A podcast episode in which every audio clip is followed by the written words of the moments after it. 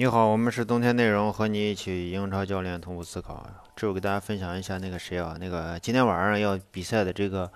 利物浦和这个和谁的这个欧冠的这个马竞对马竞的比赛。嗯，首先一点，这是名牌，大家都知道咋咋踢啊，马竞也知道怎么踢，利物浦也知道怎么踢。马竞知道利物浦要踢右右肋部，嗯，然后这个，呃，利物浦也知道马竞人家防的特别好，你至少我我我敢打保证，至少上半场的前三十分钟啊，一般球队是三十分钟，人家马竞马竞可以保证三十五分钟、四十分钟，甚至整个上半场。当然，中间肯定会有疏漏的，这是必须的。你不可能以全时段的保持一个高的这个，呃，高的这种输出，不太可能啊。防守体系肯定会是会有出出问题的。呃，那么这场比赛，我们在上一场啊说那个利物浦的最后一场联赛二十九轮联赛的时候，曾经说过，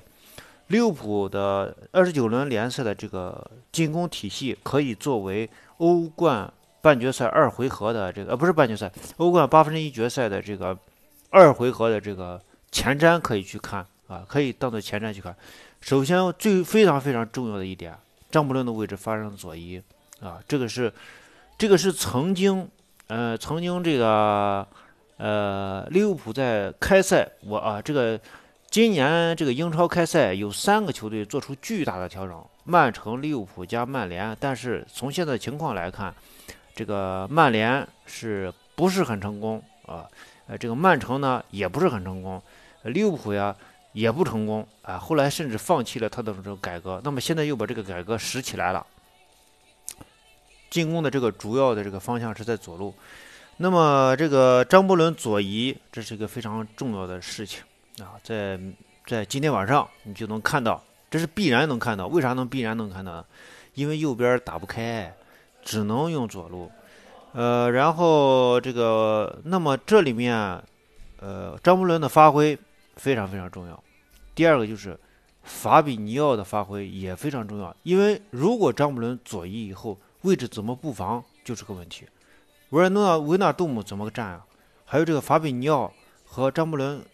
瞬间的这种交换位置，就是张伯伦继续后撤，然后法比尼奥突然出现在突然前插。这是我认为这是一个变化，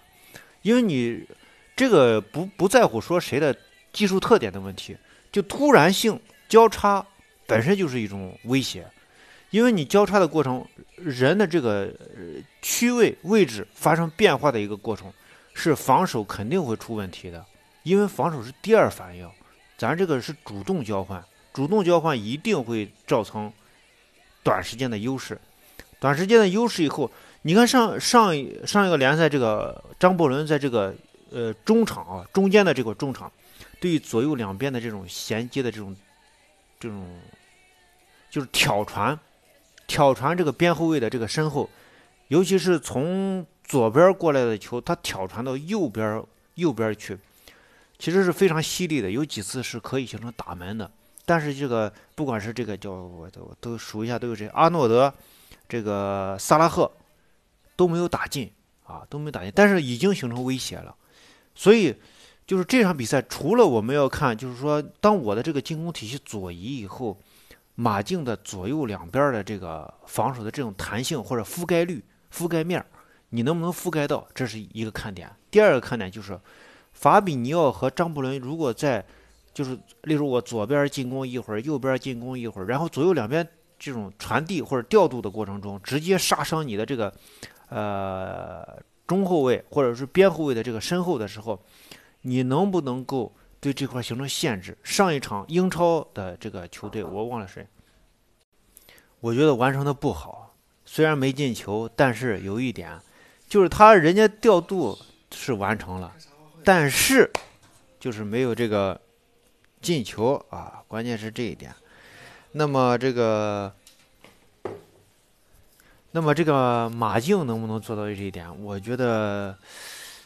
呃，马竞应该是，呃，这个执行力、防守执行力应该是没啥问题。但是这个，呃，能不能在长时间？因为这这这把这这利物浦要搏命啊！关键是就是拿出了半决赛和决赛的这种呃力量去